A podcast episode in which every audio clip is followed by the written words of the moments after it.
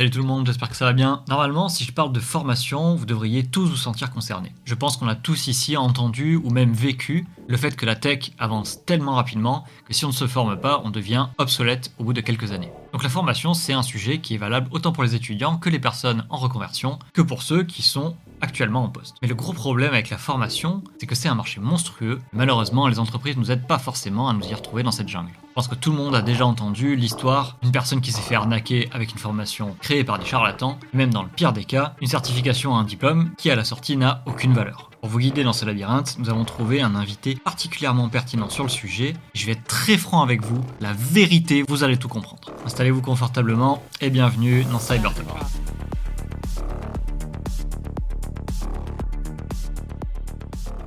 Merci à tous euh, d'être là ce soir. Bienvenue pour cette euh, cinquième édition de l'émission Cyber Talk. Ce soir, le, le thème général, ça va être euh, les nombreux visages de la formation. On va être accompagné de Hamza qu'on va présenter dans, dans un petit instant. Pour ceux qui connaissent pas le principe de l'émission, je vais faire un rappel très rapide. Je suis donc moi-même accompagné de mon copain Nubosaurus qui se trouve un, un petit peu malade mais toujours en dessous là. Salut. Oui, ça va, ça va. Ça va, tu survis. J'ai une voix suave pour vous ce soir. Alors, pour vous rappeler le concept, euh, Nubosaurus et moi-même, nous sommes donc deux enthousiastes semi-pro, semi-noob de la, de la cybersécurité, de moins en moins noob hein, quand même, on, se perfectionne les, les, derniers temps. Et on a un sacré paquet de questions, on va dire un flot de questions sur ce sujet de la formation. Et euh, bah, pour y répondre, on a invité un, un expert du domaine qui n'est autre que Hamza et qui se trouve juste ici. Salut Hamza. Salut, salut. Ça me fait plaisir d'être là aujourd'hui. Et tu le sais déjà, on en a déjà parlé. Et puis voilà, on essaye de, de pouvoir derrière, on va essayer de répondre aux questions. Et voilà, s'il y a aussi des questions sur le chat, on va s'en occuper aussi. Ah. Vous n'hésitez pas. Et puis on a le temps, donc du coup, ça sera vraiment cool. Alors effectivement, on a le temps. On a euh, littéralement toute la nuit s'il faut. Donc. Euh...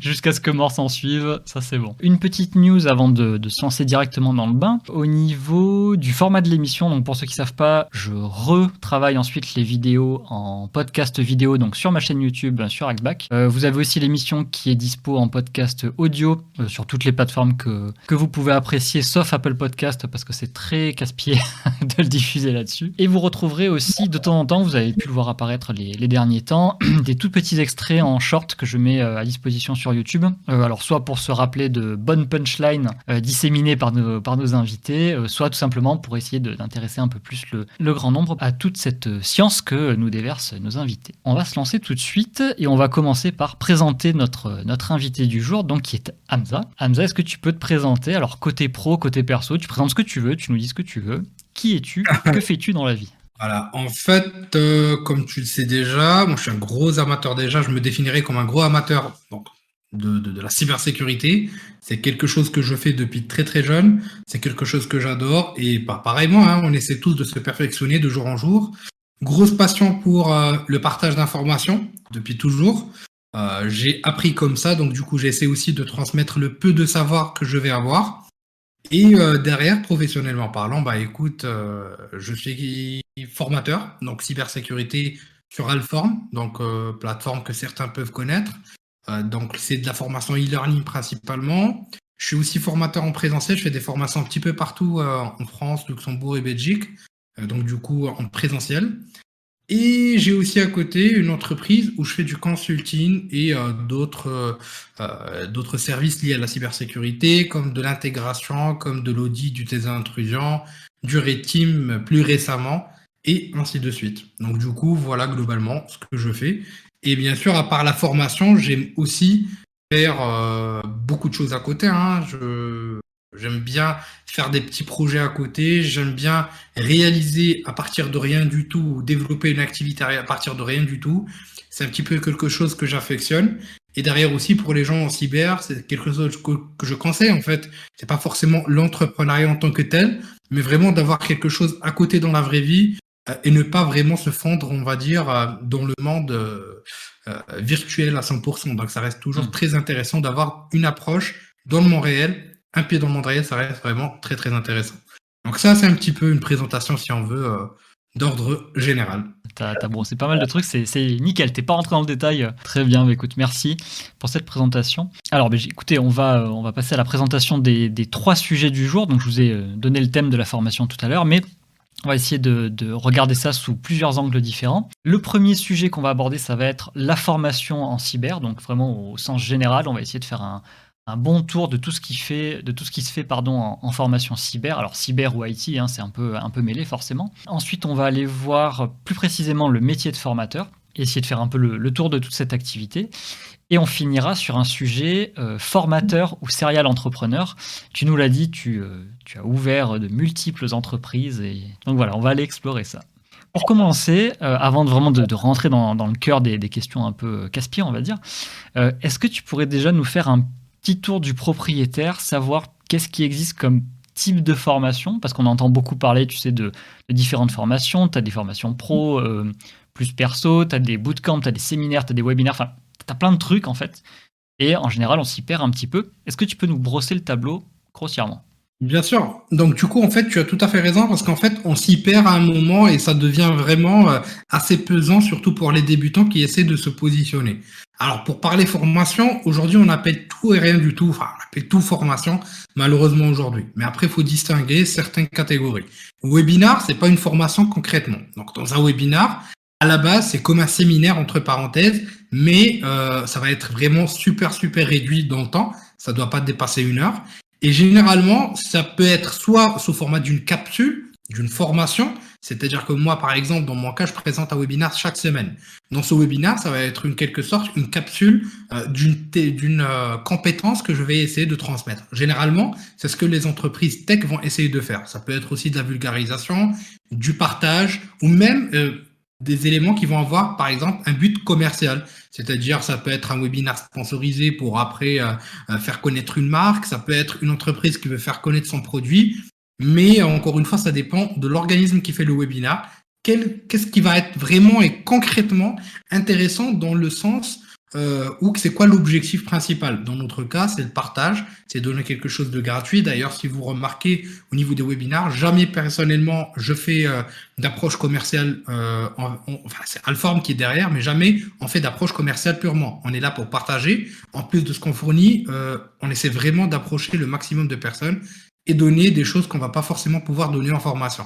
C'est aussi la communauté, ainsi de suite. Le séminaire, ça, on va être vraiment dans un format aussi réduit de formation. Un séminaire, c'est beaucoup plus informatif, c'est beaucoup plus de la vulgarisation. Et généralement, on va pas avoir des gens qui vont être techniques, on va pas aller chercher la technique, on va pas aller chercher à rentrer dans un sujet de manière approfondie. On va dire qu'on va essayer de balayer un sujet de manière générale. Et c'est de courte durée généralement, c'est deux jours, euh, trois jours maximum. On présente plein de sujets. On peut même, pour moi, hein, personnellement, l'assimiler un petit peu au format des conférences. Euh, dans un séminaire, on peut avoir d'ailleurs euh, plusieurs présentations ou une seule, hein, un seul sujet. Mais on ne va pas aller chercher une pseudo-expertise ou une pseudo-connaissance approfondie. Donc là, on, oublie les séminaires et les webinaires parce que pour moi, c'est pas vraiment de la formation. C'est peut-être des capsules. Euh, on va essayer de balayer beaucoup de choses. Donc, on s'en débarrasse. Maintenant, venons en formation concrètement. En formation, vous avez le premier format, c'est le format e-learning. Donc, dans ce format principalement, c'est un format où on va avoir des vidéos on demand. Donc, c'est-à-dire qu'il va y avoir des personnes qui vont venir, qui vont acheter une formation. Et euh, en fait, ils vont arriver sur la vidéo, ils vont voir la vidéo derrière euh, ils vont voir la vidéo derrière en, euh, euh, comment dirais-je, en replay, entre parenthèses. Donc c'est du on-demand. Généralement, c'est des formations qui peuvent être techniques ou pas. Mais euh, voilà, l'avantage de ce type de formation, c'est que c'est pas très cher, c'est accessible, ça permet d'aller à son rythme. Et ça permet aussi aux formateurs aux formateurs de pouvoir prendre le temps de développer et mettre en place quelque chose qui va être assez qualitatif. On peut revoir et revoir et revoir en plus. Donc c'est un avantage, un autre rythme. Euh, ça c'est quelque chose que j'adore donc personnellement. La deuxième des choses, c'est ce qu'on va appeler du blended learning. Donc du coup, on va appeler ça comme ça parce qu'il y a en quelque sorte une sorte de euh, donc euh, une sorte de mix en fait, une approche hybride entre la formation donc e-learning et aussi la formation distancielle. Donc c'est-à-dire qu'on va avoir un, formateur qui va pouvoir interagir, qui va pouvoir euh, donc avoir certains échanges, certains coachings dans certains cas avec les euh, étudiants ou stagiaires de manière générale. Et il va pouvoir leur apporter une valeur ajoutée, un accompagnement ou même une partie du cours qui va être jouée en euh, distanciel. Donc du coup, ça c'est le format le plus intéressant pour les gens aujourd'hui, d'après ce que j'ai vu. Et l'intérêt y est vraiment D'ailleurs, je vous donne une petite info en exclu. Hein. Euh, on va lancer prochainement des, euh, euh, virtual classes en mode blended learning. Donc, du coup, ça sera un petit peu ce que j'ai expliqué. Ensuite, on a tout ce qui va toucher aux formations ou virtual classes. Les virtual classes, c'est de la formation en distanciel. C'est-à-dire que vous suivez une formation, mais de chez vous, donc à partir du confort de votre maison. Ça peut être des, avoir des points positifs ou négatifs. Euh, comme la config technique, les problèmes de connexion. Et euh, moi, je trouve toujours que, euh, bon, je fais ça, donc du coup, je vais pas critiquer, mais je trouve toujours que c'est sympa d'avoir la partie humaine dans la formation. C'est bien d'avoir de la formation distancielle, très cool, mais je trouve toujours que la formation en présentiel rajoute un certain, on va dire, une dose d'humanité, parce que la formation, elle passe, mais les relations, elles, vont rester aujourd'hui euh, vont apporter une certaine communauté, un certain échange. Et c'est pour ça que j'aime beaucoup plus ce format-là. Euh, en final, au final, et euh, finalement, donc d'ailleurs, c'est la dernière catégorie ou grande catégorie de formation qui existe aujourd'hui. Et donc, bien sûr, il y a aussi des, des entreprises et des organismes qui fournissent aujourd'hui des formations. Donc via des workbooks, c'est-à-dire vous recevez vos livres, vos TB, vous suivez tout seul et vous pouvez à partir de là passer votre certif s'il y en a ou pas. Donc simplement vous, vous suivez votre formation au rythme que vous souhaitez. Donc c'est simplement sous un format papier. C'est un peu révolu aujourd'hui avec tout ce qui est digitalisé, mais néanmoins euh, j'ai vu que ça marchait encore pour beaucoup d'entreprises. Donc du coup après chaque approche va avoir ses points positifs ou négatifs. Euh, pour moi, ça dépend vraiment de vos attentes, de votre niveau aussi. Il y en a qui peuvent progresser en regardant des vidéos sur YouTube et en cherchant sur Google. Bien sûr, Google, on y trouve tout, la connaissance, elle est là.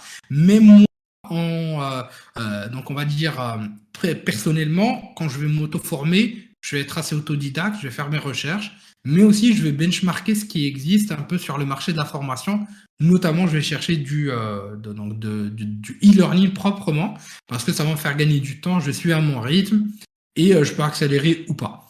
Euh, mais derrière, chacun a ses points forts et points faibles. Vous pouvez préférer suivre la formation donc tranquillement. Vous pouvez, vous pouvez préférer faire votre recherche tout seul. Vous pourrez préférer faire l'affaire en présentiel.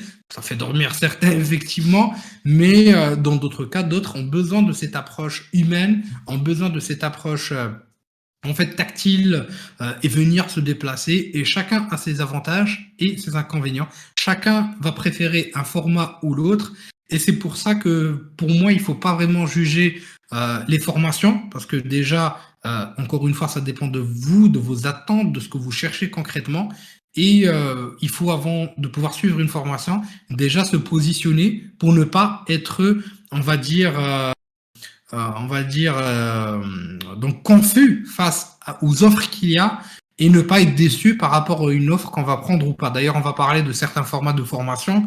Par exemple, euh, voilà, formation certifiante, formation en France, par exemple, on retrouve les RS, les RNCP, mmh. c'est quoi la différence, les, les niveaux, etc., etc. Donc, bien sûr, il y a certaines ambiguïtés qu'il faut discuter et faire le bon choix peut être extrêmement, extrêmement important pour une bonne carrière, à mon goût. Donc, on essaiera d'en parler par la suite. Je pense que je sais pas si j'ai fait le tour ou pas. Ouais, ouais, écoute, c'est excellent comme intro. ouais, c'est euh, assez complet même. Hein. Alors, tu, parlais des différents types de formations. Euh, est-ce qu'il y a des choses qui sont réservées aux particuliers ou, ou plus, enfin l'inverse, des, choses qui sont réservées exclusivement aux entreprises? Alors, euh, je vais parler, je vais me faire lyncher peut-être par certains. Mais pour moi, euh, déjà, toutes les formations euh, sont à prendre avec des pincettes. Encore une fois, ça dépend de vous et de vos attentes. Ça, c'est très, très important. Qu'est-ce que je veux faire de cette formation? Est-ce que je suis dans un nouveau poste? Je veux me positionner. Est-ce que je veux être certifié ou est-ce que je veux chercher un nouveau travail? Est-ce que je souhaite monter en compétence seulement juste pour moi-même? Est-ce que je souhaite par la suite faire un master ou développer, euh, je ne sais pas, euh, ou pousser un peu mes études à l'extrême? Etc., etc. Donc déjà, il faut se positionner. Vous, qu'est-ce que vous souhaitez? Parce que depuis le début, depuis le début où j'ai commencé la formation, ça fait quand même 11 ans à peu près, euh, je remarque que beaucoup de personnes arrivent sans même savoir où se situer. Ils savent pas ce qu'ils veulent. Est-ce qu'ils veulent trouver un travail? Est-ce qu'ils veulent se projeter dans l'avenir? Est-ce qu'ils veulent simplement monter en compétences? Donc ça, c'est très très important à mettre en place. Qu'est-ce que je veux? Si je veux monter en compétences, où, est-ce que je vais monter en compétences Quels sont mes objectifs? Est-ce que c'est de la sécurité offensive, défensive, et ainsi de suite? Et là, vous avez plein de formations pour monter en compétences euh, qui existent. Vous pouvez prendre déjà ce qui est disponible gratuitement, bien sûr. Sur YouTube, c'est une mine d'or. Internet, c'est une mine d'or. Mais ce n'est pas didactique. Il n'y a pas une certaine pédagogie qui est mise en place et on peut perdre le fil. Donc ça, je nie pas que tout est accessible, mais le formateur, quand il va faire une formation, c'est le fil conducteur. Euh, j'ai quelques, parfois quelques personnes, bien sûr, euh, qui vont venir critiquer, que ce soit moi ou d'autres personnes, et qui vont dire ouais mais pourquoi moi je vais faire une formation alors que tout est accessible? Oui personne ne crée du savoir on est consommateur. Et donc de ce fait euh, quand on va partager on ajoute une couche euh, comment dirais-je on ajoute une couche derrière de pédagogie d'un d'un certain fil conducteur et de compétences fonctionnelles donc il y en a qui préfèrent le faire tout seul tant mieux il y en a d'autres qui préfèrent que quelqu'un puisse apporter leur petite on va dire leur petite couche bah, tant mieux aussi pour eux. Donc pour moi en particulier, ils peuvent prendre tout et n'importe quoi. Dans le sens où il sait où il va et il sait ce qu'il veut consommer. On a aujourd'hui des organismes francophones qui proposent de la formation. Par exemple, je vais prendre mon domaine, euh, la cyber. Il y a par exemple Alform, il y a même Open Classroom, il y a Scylla aussi qui sont pas mal. Donc il y a tout le monde, donc il y a beaucoup d'offres francophones qui sont sympas. Udemy, on peut trouver du mauvais et du bon aussi. Mais bien sûr, tout savoir n'est pas perdu. On apprend. Dans le monde anglophone, bien sûr, moi je dirais il faut pas perdre son temps à pouvoir, euh, euh, comment dirais-je, à pouvoir euh, naviguer trop comme il faut sur Internet et tout prendre, tout essayer de, gober, tout essayer d'analyser. De, en fait, à un moment, on a en fait ce qu'on appelle de l'infobésité. Et en fait, on a tellement d'informations qui arrivent de partout qu'on n'arrive plus à analyser et choisir qu'est-ce qui va nous être utile. C'est pour ça qu'il faut aller vraiment vers des organismes qui fournissent de l'information de qualité, je vais pas parler de, de moi-même parce que voilà, ça serait euh, comment dirais-je euh, ça serait, on va dire, derrière, euh, euh, voilà, il y en a qui vont dire, ouais, tu fais de la pub ou pas, c'est pas ce qui m'intéresse. Je vais prendre des organismes anglophones. Les organismes anglophones, par exemple, il y a des références. Il y a des références qui sont très intéressantes. Pour ceux qui n'ont pas le budget il y a du Udemy à 10 dollars. Pour ceux qui n'ont pas le budget, il y a aussi d'autres plateformes, euh, par exemple comme TCM, qui fournissent des formations de qualité pour le prix que c'est. Je suis pas d'accord avec tout, mais c'est des formations de qualité pour des petits budgets. Et donc du coup, le problème c'est pas forcément de l'argent. Donc là, par exemple, pour cette catégorie de personnes, il y a ce type de formation, ou bien il y a l'autodidactie. Après, pour moi, il y a des formations dédiées aux entreprises. Et ce qu'il faut bien comprendre, c'est que la formation, c'est un gros business. C'est pas juste la formation en tant que telle. Donc, c'est-à-dire, faut pas le voir comme de la formation. Il y a tout un système derrière, il y a tout un business derrière qui est bâti. Je vais pas rentrer dans le détail, mais c'est un système, euh, voilà, qui c'est, c'est vraiment un gros, gros, une grosse usine à gaz qui a derrière. Donc là-dessus, on arrive sur les formations qui sont destinées à aux entreprises, euh, par exemple. Donc il y a des organismes de formation qui font du présentiel ou encore du distanciel ou autre. Pour moi, c'est des formations qui sont dédiées euh, donc à des personnes qui vont être débutantes ou intermédiaires et qui vont être relativement chères parce que généralement, encore une fois, c'est un système. Euh, c'est pas forcément l'entreprise qui paye, c'est l'État aussi qui rembourse derrière et ainsi de suite. Donc, comme je vous ai dit, c'est une usine à gaz. Et donc, du coup, ça va être beaucoup plus fait pour dans un contexte, on va dire, euh, business que autre chose. Et tu as les formations, bien sûr, comme le sens, que là, euh, c'est que les entreprises qui peuvent faire ça. C'est 8500 euros aujourd'hui avec les prix qui ont augmenté. Et pour moi, bon, personnellement, je parle encore une fois, personnellement, ça les vaut pas. 8500 euros, vous le faites si vos entreprises, votre entreprise vous le paye. Mais dans mon cas, personnellement, euh, euh personnellement, ça reste très très intéressant. Et ce qui est euh, on va dire, un game changer dans une formation, c'est le formateur. Si le formateur arrive à vous apporter et vous donner une vraie, une vraie, un vrai rétexte du terrain, une vraie valeur ajoutée, ça c'est bien. C'est pour ça qu'il faut demander généralement qui est le formateur. En France, on n'a pas encore cette culture-là. euh, d'après ce que j'ai vu hein, personnellement. Mais généralement, on va dire que c'est euh, le formateur qui va faire le game changing dans ce contexte-là. Parfois, c'est même pas le contenu de la formation qui est intéressant, mais c'est l'expérience du formateur et ce qu'il vous apporte derrière et l'échange et on va dire le contexte dans lequel on est tous ensemble, le contexte dans lequel on échange ensemble au niveau euh, du cours. Donc d'ailleurs, je le dis tout le temps à mes, euh, mes stagiaires, qui est le plus intéressant, c'est pas la formation, parce qu'au bout d'une semaine, tu auras oublié ce que je t'ai dit. Donc cinq jours de formation, croyez-moi, vendredi, tu te rappelles pas de ce que j'ai raconté au début.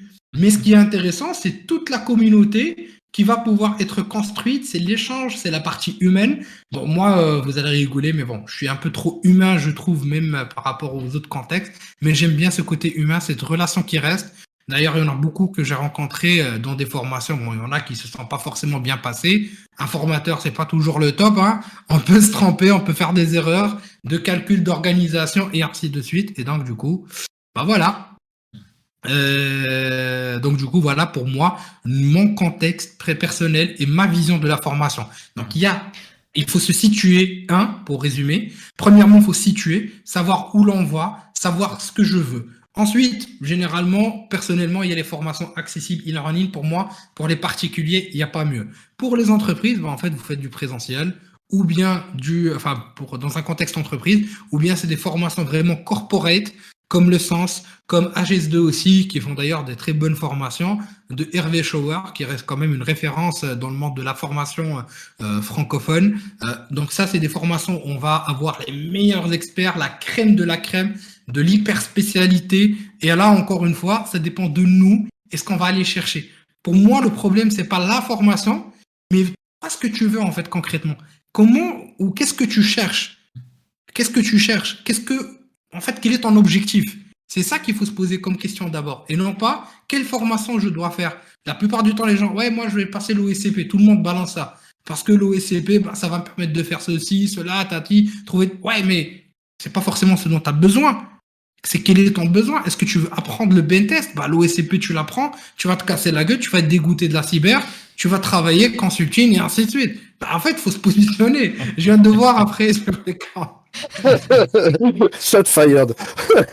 Donc, du coup, il faut déjà se positionner. C'est ça le problème. C'est pas forcément la formation, mais déjà, il faut se positionner nous-mêmes par rapport à nos mm. objectifs. Et euh, c'est de là où euh, ça doit commencer, je trouve. je sais pas après les autres sur le chat, qu'est-ce que vous en pensez? Euh, ben, Voilà, pour moi, c'est ça la question. C'est intéressant ta, ta, vision. Alors, on, va y revenir juste après. On a une partie où on, justement on va parler du, choix des organismes de formation. Donc, je, pense qu'on va creuser un petit peu après. On a peut-être des gens qui sont pas trop au courant des moyens de, de financement, par exemple. On a du financement perso. Euh, en général, on entend un peu trop parler du CPF. Il y a quoi comme moyen de financer des, des formations? C'est, tu as tout à fait raison. Et là, en fait, encore une fois, c'est là où tu vois que c'est, c'est un système derrière et c'est un engrenage, en fait. Donc derrière, dans la formation, il y a le financement personnel. c'est-à-dire, j'arrive, je paie de ma poche. En France, c'est très rare de voir euh, ça en fait, parce que je, c'est aussi encore une fois, c'est le système qui veut ça. Euh, c'est le système qui veut ça, et en fait, ça permet derrière de pouvoir, on va dire, euh, comment dirais-je, de faire fonctionner un système. Donc du coup, les gens, ils vont venir, ils vont payer de leur poche. Généralement, quand je vais payer ma poche, moi le premier, Bon, aujourd'hui, avec du recul, je ne vais pas forcément euh, chercher à pouvoir négocier ou à chercher le moins cher. Moi, je cherche la qualité. Euh, J'essaie de, comment dirais-je, euh, d'investir. Pour moi, la formation, c'est de l'investissement. Pareil, je suis formateur, je suis obligé de monter en compétences tout le temps. Je suis obligé de passer des certifs. Je suis obligé de pouvoir voir ce qui se passe et de benchmarker ce qui se passe. Donc moi, dans mon contexte, je m'en fous de l'argent. C'est un investissement et non pas une dépense. Après, en France, c'est spécial et c'est très particulier. Pourquoi? Euh, Parce que derrière, euh, euh, il y a plusieurs formats de financement. Il y a le financement pour les boîtes, je vais le dire rapidement. Euh, le financement pour les boîtes, il y avait plusieurs systèmes. Il y a l'OPCO, il y a l'OPCO par exemple, l'OPCA. Enfin, c'est des systèmes qui permettent de rassembler un nombre de personnes et d'avoir le financement par l'État. Il y a les reskilling ou les reconversions. La boîte, elle met en place des systèmes de reconversion à la place de, euh, par exemple, de euh, licencier des gens. Ils vont faire du reskilling pour les repositionner. Donc là, les gens, ils vont beaucoup plus aller chercher ou l'État va aller chercher à pas forcément économiser, mais plutôt à aider la ressource humaine à la place qu'ils soient chômeurs, plutôt, ils vont les aider à se positionner dans des nouveaux métiers. Donc ça aussi, ils vont mettre en place des plans euh, sociaux, ils appellent ça dans certains centres de formation, pour faire du reskilling. Et il y a le fameux CPF. Le fameux CPF, ah, c'est un petit, euh, on va dire un point d'interrogation. Pourquoi? Parce que le CPF, il a longtemps, donc c'est une cotisation en fait. c'est une cotisation en fait. Et euh, du coup, euh, vous cotisez, enfin tout le monde cotise, hein, et vous avez, si je dis pas de bêtises, 500 euros, c'est ça par an au niveau du CPF. ça dépend de l'âge, mais ouais, c'est ça, ouais. Voilà, et après, en fait, vous arrivez à un seuil de 3000 euros, si je dis pas de bêtises. Et en fait, avec ce solde, euh, les gens peuvent payer leur formation. Qu'est-ce qui se passe? Là-dessus euh, C'est qu'en fait, on a une grosse problématique. Il y a des gens bon, qui sont payés par le CPF, euh, c'est-à-dire nous-mêmes en tant que centre de formation, on peut avoir des, des approches via CPF, on peut avoir certaines, on va dire, certains financements même de certifications qui sont inclus, des certifications reconnues par la France, ce qu'on appelle le RS, le répertoire spécifique ou bien des formations euh, certifiées, on va dire, euh, euh, par d'autres organismes tiers. Donc tant que ça rentre ou tant que le centre veut le faire. Le problème avec le CPF, c'est bon, bien sûr, il y a des frais derrière. C'est pour ça que, par exemple, si vous payez 100 euros de votre poche, bah en fait, si vous payez par CPF, ça peut être 300. Pourquoi? Parce qu'il y a tout un système derrière. Il y a d'autres approches. Par exemple, je donne l'exemple d'une entreprise centre de formation X. Vous payez le centre de formation, le centre de formation a des vouchers derrière qu'il doit payer. Et en fait, c'est tout un système derrière. Bien sûr, il y en a qui ont profité de ça pour pouvoir faire des, certains éléments illégaux, entre parenthèses. Par exemple, euh, ils peuvent venir vous voir et vous dire, bah, donnez-moi votre CPF. Vous avez combien? 2000 euros? Bah, je te donne 1500 euros en cash et je prends 500. Donc, du coup, il y a certaines approches comme ça où je te paye un voyage. Donc, viens, je te paye un voyage, etc., etc. Donc, il y a certaines approches là-dessus mais voilà, c'est un mode de financement. Je pense que maintenant, ça va changer un petit peu avec euh, tout ce qui s'est passé avec les gars de la télé-réalité. Mais c'est une façon pour les gens en France de pouvoir se former, on va dire, on va pas dire gratuitement, parce que quand même, c'est un droit. Et pour moi, le droit n'est pas gratuit. Il y a des gens qui se sont battus pour ça. Et euh, du coup, euh, c'est un des éléments pour pouvoir, on va dire, financer une formation. Et après, pour le financement, les gens peuvent aussi suivre des formations gratuites. C'est ce qu'on appelle des programmes aussi de reconversion, c'est des POI, euh, POI et POI, POE. Donc en fait, c'est des euh, formations en fait qui vont être là pour aider les personnes à trouver du travail après la formation.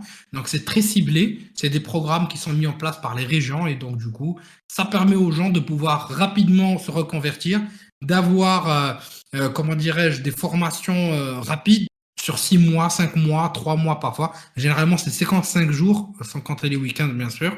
Et ça permet de trouver des postes assez rapidement. C'est très, très ciblé comme formation. Et donc, du coup, je trouve ça vraiment euh, euh, très, très, euh, très, très sympa. Et donc, du coup, ça, c'est les moyens de financement derrière qui peuvent nous permettre d'avoir soit une formation gratuite, entre parenthèses, gratuite, et tu as aussi la formation que tu vas payer de ta poche. Et euh, encore une fois, c'est pour moi, c'est pas le souci qu'il faut se poser. Et euh, donc du coup, enfin qu'il faut là où il faut réfléchir surtout, c'est ce que je veux encore. Vous allez me détester, mais encore c'est quoi l'objectif? Est-ce que je souhaite faire un reskilling? Est-ce que je souhaite trouver du boulot? Est-ce que c'est pour moi, etc., etc. Parce qu'il y a tellement de choses. Et après vient ensuite euh, les, euh, les, euh, les, objectifs euh, concret. Et là, je choisis ce que je veux. Et il faut faire très attention. Effectivement, Titi, c'est euh, les POE, c'est les préparations opérationnelles à l'emploi individuel. Et c'est Pôle emploi et c'est organisé par les régions. Et donc, du coup, à ce moment-là, faut bien choisir les choses parce que derrière, le choix de l'organisme doit être fait sur différentes bases. Et attention, un petit organisme n'est pas forcément mauvais face à un gros organisme. J'ai fait l'expérience en tant que formateur. Et aussi, j'ai beaucoup de personnes qui me contactent, avec qui je discute. Et donc, du coup, il faut faire le bon choix. D'ailleurs, on va parler après comment faire un bon choix par rapport à une formation, par rapport à un cursus. Et aussi, comment faire de la formation ou un bon choix par rapport à un POI ou une POC, etc., etc. Et donc, du coup, euh, le plus important, c'est vraiment de pouvoir se positionner euh, au début et pouvoir vraiment, euh, on va dire, mettre en place une roadmap et surtout se mettre des objectifs à ce moment-là. Euh, en fait, je vois sur le chat qui parle, par exemple, de, la non, euh, enfin pas la non, mais plutôt de, la rareté des formations cybersécurité. Euh, il y en existe, j'en ai participé, j'en ai créé, donc il y en a. Donc ça, je peux te dire, c'est sûr, c'est là à 100%. Et il suffit donc tout simplement de choisir, ça dépend des régions. Il y a des régions qui viennent de rejoindre cette année et euh, petit à petit, euh, les choses sont en train de changer. Effectivement, tu as tout à fait raison. C'est, ça dépend des régions. Je sais pas si j'ai fait le tour à peu près rapidement. Ouais, bien, mais euh, Et, excuse-moi, je vais juste rajouter un petit truc.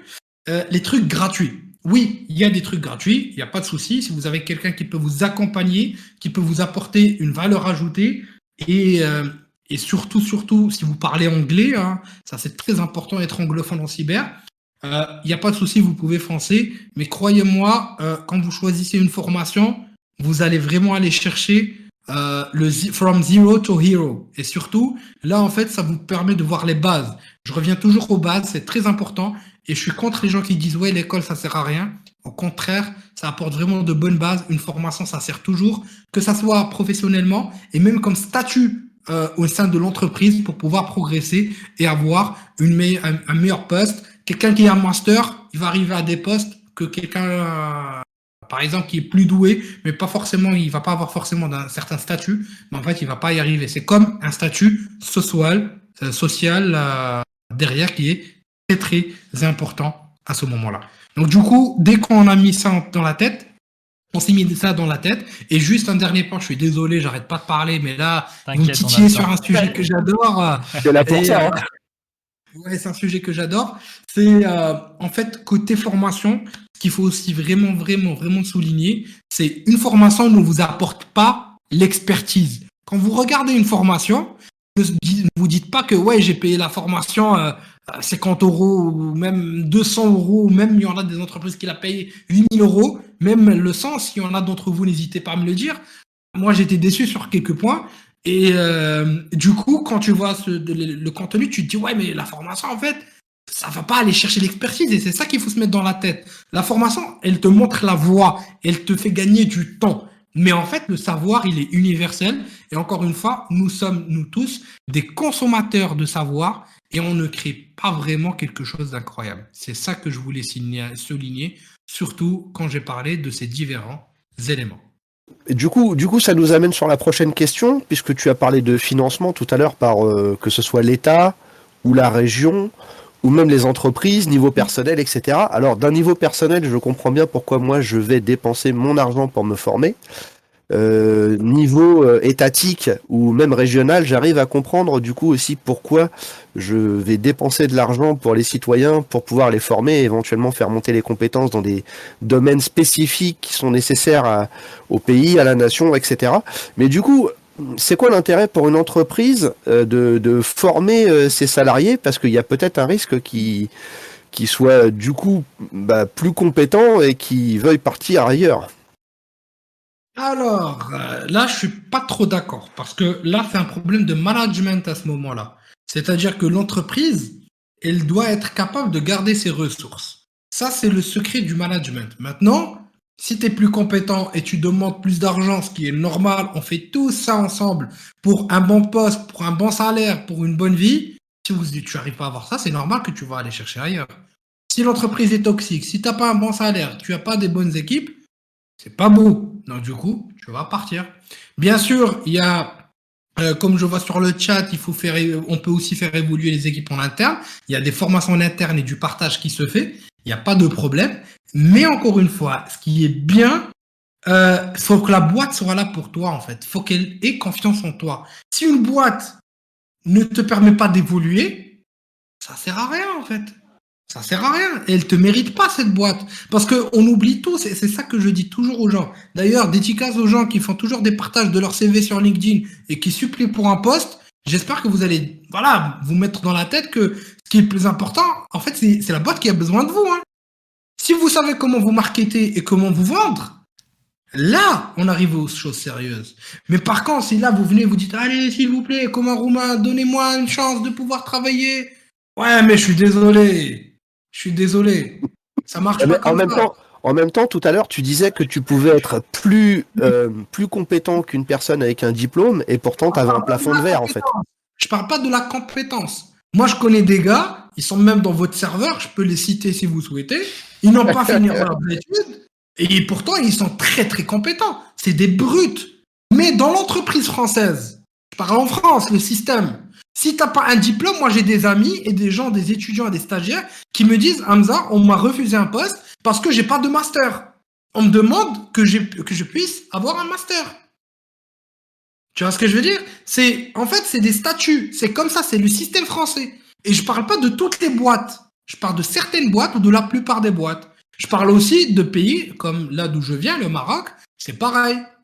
Tu peux être aussi bon que tu veux pour devenir manager un jour, pour devenir un gros gestionnaire. Tu peux être team leader, etc. Mais vraiment, si on prise des postes de très haute responsabilité, pour moi, c'est très, très important. Et en fait, pour moi, c'est, voilà, pour moi, c'est très important. Bien sûr, il y a des équivalents. Aujourd'hui, la certifi- les certifications et certaines valent plus qu'un diplôme. Donc, c'est ce que je remarque aujourd'hui dans les entreprises.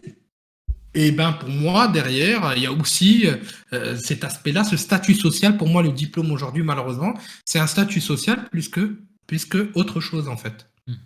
Voilà pour moi ma vision des choses et comment je vois les choses plus concrètement. Tu as une composante aussi, euh, ça, ça va dépendre des entreprises, des institutions dans lesquelles tu postules, ça, ça peut dépendre de Mhm. l'entretien que tu fais, derrière, ça, ça peut dépendre de, de pas mal de choses, ouais. Et en fait, je vois une question aussi. Est-ce que ce discours est valable en France ou c'est partout? Pour moi, c'est que en France que j'ai vu ça. Par exemple, j'ai eu la chance de travailler euh, beaucoup, mais rapidement en Angleterre, euh, avant même d'avoir mon diplôme, et j'avais euh, un bon poste et un grand respect de ces gens-là. Alors que dans d'autres pays, j'ai pas eu la chance même d'avoir un, un stage. hein. Hmm. Donc du coup, euh, le- le- le- la- on va dire la mentalité anglophone est plus ouverte là-dessus parce qu'ils ont compris. Hein. Euh, et donc, du coup, euh, c'est vraiment français de voir ça, et pas que français dans tous les pays francophones. C'est-à-dire, par exemple, Maroc, c'est un pays quand même, un pays arabe, mais il a été vraiment très, très... euh, euh, voilà, il a été colonisé, donc du coup, il reste cette mentalité francophone, et donc du coup, on a quasiment la même chose. C'est-à-dire le diplôme, la bureaucratie, la réunionite aussi. ça, c'est juste... Ça aussi, euh, tu vois. Hmm. Et donc du coup, pas forcément. Et donc du coup, effectivement, euh, bon, je connais pas les noms. Donc School, il nous dit, euh, les gens en reconversion n'ont pas forcément le temps de retourner faire un master. Oui. Et donc du coup, ils doivent compléter avec des certifs. Je suis d'accord avec toi. Et euh, ils ont le temps, euh, ils peuvent passer des certifs. Et les certifs, s'ils sont bien choisis et sont conven- convenables à ton profil, oui, tu peux et tu te marketes correctement. C'est le marketing. C'est comment tu te marketes en fait. C'est si tu te donnes de la valeur, tu vas y aller. Fais aie confiance en toi. Alors- si tu ne donnes pas de la valeur, comment tu veux euh, Hmm. par là que ça marche? Je, vais revenir juste sur la question parce que du coup, tu as complètement esquivé. tu, as, Quoi tu as complètement esquivé. Que- Quel est l'intérêt de l'entreprise si elle te paye une formation? Est-ce que. euh, en fait, dans, dans quel sens ça peut lui bénéficier? Déjà, un. Là, ça, c'est une question, tu veux me piéger, toi. Mais c'est pas. Déjà, elle a un avantage fiscal, on va, on va enlever ce détail-là rapidement. Voilà. On va rentrer dans le détail. On s'en fout. Ensuite, la deuxième des choses, c'est un, ils peuvent gagner plus de marché grâce à toi. Euh, parce que bon, il y a des certains marchés qui nécessitent la formation des personnes. Il faut que tu sois formé à l'année. Il y a un quota en fait de formation aussi pour, par l'État qui est demandé, etc., etc. Donc du coup, la formation rentre dans le plan social, rentre dans le- la culture, etc., etc. Il y a aussi euh, les clients pour facturer plus. Euh, et pour avoir de nouveaux marchés et de nouvelles, euh, on va dire, opportunités et vendre mieux ton pro, dans, euh, on va dire, euh, gagner plus de d'appels d'offres et euh, prendre un petit peu plus, voilà, on va dire, comment dirais-je, avoir derrière plus d'opportunités intéressantes. Et donc, du coup, voilà, pour moi, c'est ça la vision qui compte. C'est une belle vitrine en fait pour la société quoi. Voilà, c'est une vitre. Voilà. Et en fait, revient toujours au même. C'est en fait les ressources humaines, c'est la puissance d'une boîte. C'est ça qu'il faut comprendre. Nous, c'est ce qu'on cherche en fait. C'est la puissance euh, humaine et une boîte. Mais moi personnellement, moi autant avant quand je recrutais beaucoup de monde, ou bien quand je faisais du recrutement délégué, enfin quand je déléguais euh, euh, comment dirais-je, quand je faisais délégué de recrutement pour des boîtes, moi, c'est une chose que je remarquais beaucoup au niveau des entreprises. C'est-à-dire que les organismes, plus ils, plus ils comment dirais-je, plus ils formaient leurs équipes et moins ils avaient besoin de ressources. Et ça, c'était incroyable. Donc, du coup, quand je voyais plus ils avaient de la formation, plus ils aidaient, ils investissaient dans la ressource humaine, plus la ressource était là, était, était euh, focus et apportait de vraies valeurs ajoutées.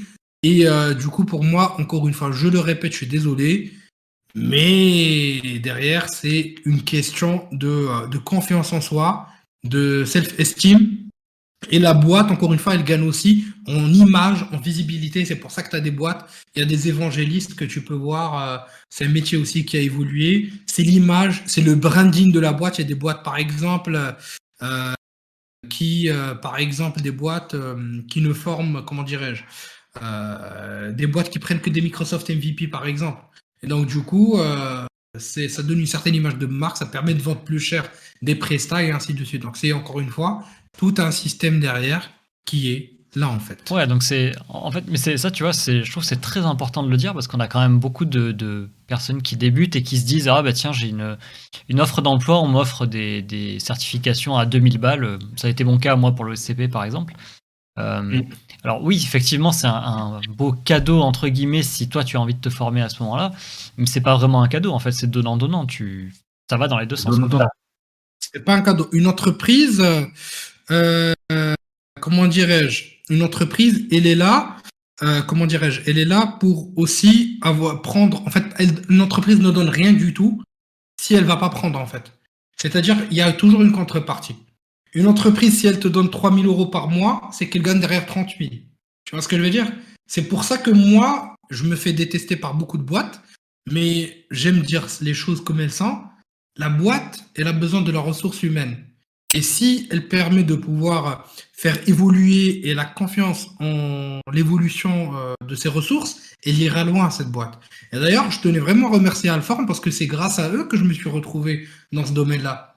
C'est grâce à son fondateur qui est venu me chercher et qui m'a tout appris et qui m'a permis de m'améliorer et qui m'a fait confiance et qui me fait confiance.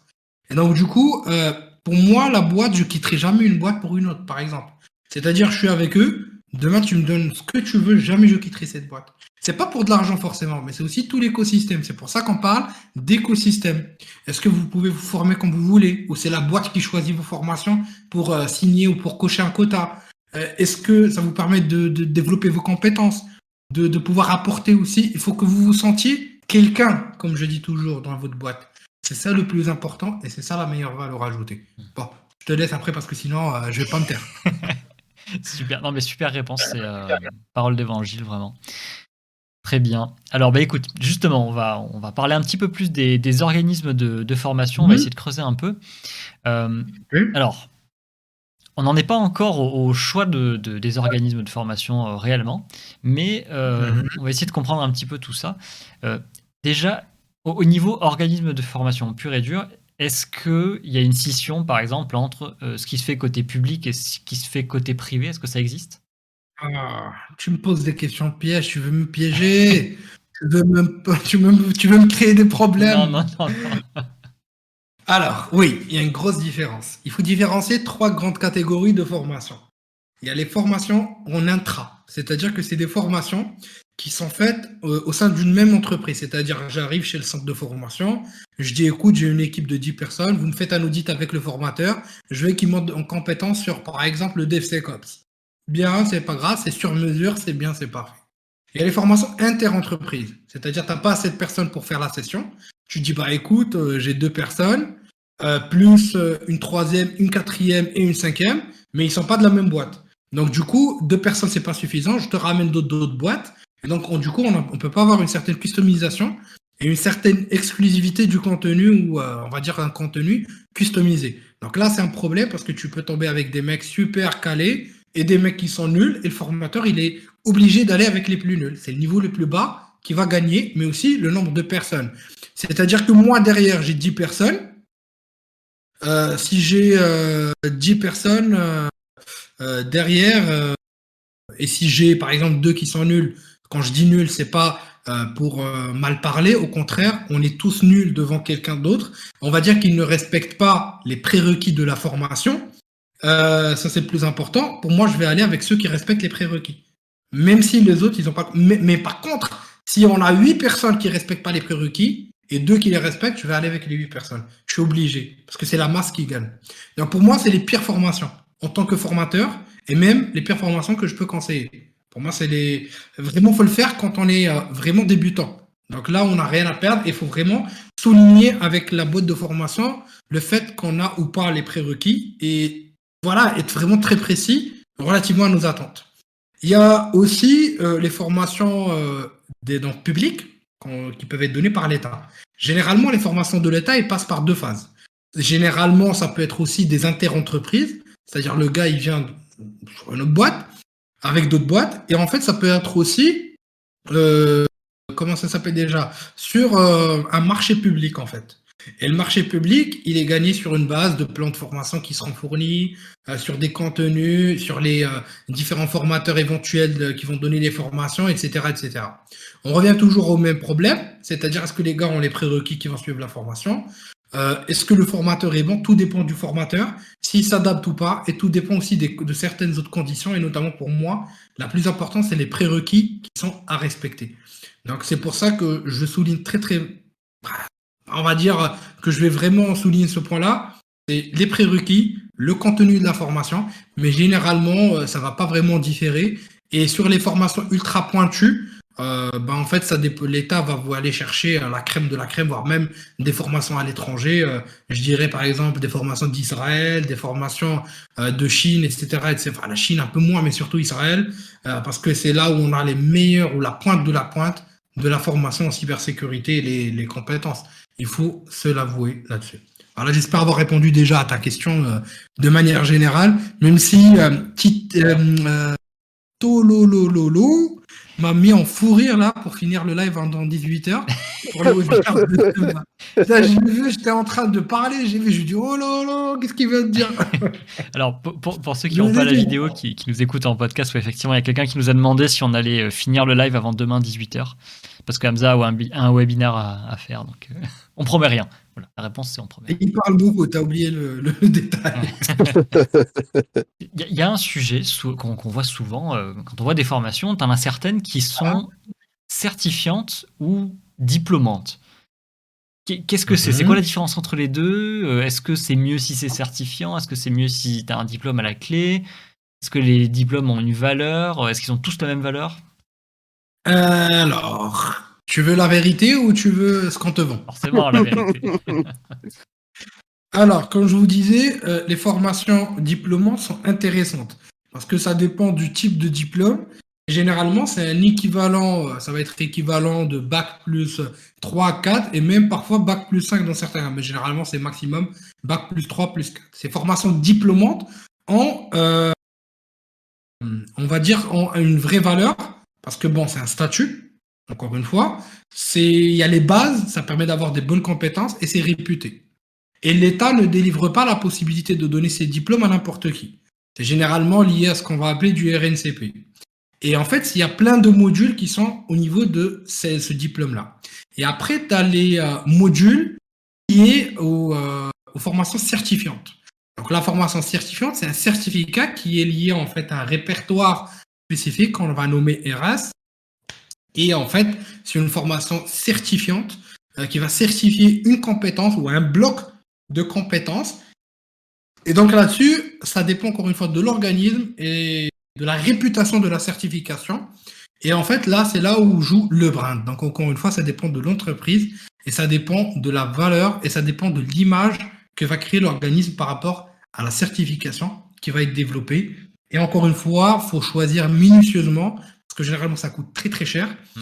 Et euh, donc, du coup, faut faire son choix euh, là-dessus. Donc, concrètement, euh, là, tu vois, moi, par exemple, je, je passe l'OSCP en ce moment.